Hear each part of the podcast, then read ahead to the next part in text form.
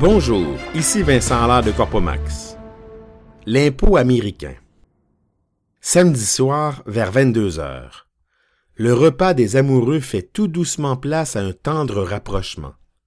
L'ambiance est divine, les soucis interdits de séjour, la musique enveloppante. Paul et Lucie, deux Québécois fraîchement arrivés en sol américain, se préparent langoureusement à bien finir la soirée. Tout à coup, sans crier gare, Paul saisit le combiné téléphonique. Il faut que j'appelle l'IRS. J'ai vraiment besoin d'une information concernant mon dossier fiscal. Le romantisme peut aller se rhabiller. L'IRS, sigle de l'Internal Revenue Service, est l'organisme fédéral chargé de percevoir les impôts des contribuables américains. Même si le moment choisi laisse à désirer, il est fort sage que Paul ait décidé d'appeler lui-même l'IRS. En effet, ce n'est jamais bon signe quand c'est l'IRS qui prend l'initiative de vous contacter.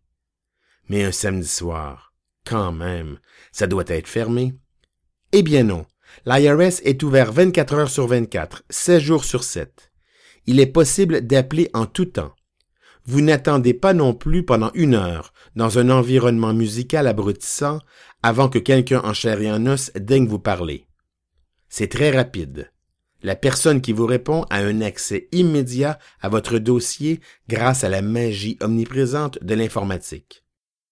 Toutefois, le fonctionnaire fiscal ne s'identifie que par son numéro matricule, du style 045 699 3X45 HH 3588V, jamais par son nom. Lorsque tout va bien, le IRS ne vous écrit absolument pas. Dans le cas contraire, sa correspondance se veut abondante. Neuf fois sur dix, les lettres du IRS ne comportent aucun nom ni signature. Autrement dit, c'est un numéro qui écrit à un autre numéro. On n'économise pas le papier ici. Je soupçonne des forêts entières d'être de connivence avec le bâton fiscal de l'oncle Sam. Puis, il faut savoir qu'avant d'envoyer les huissiers chez vous pour satisfaire l'appétit insatiable de l'ogre gouvernemental, on vous a donné plusieurs chances.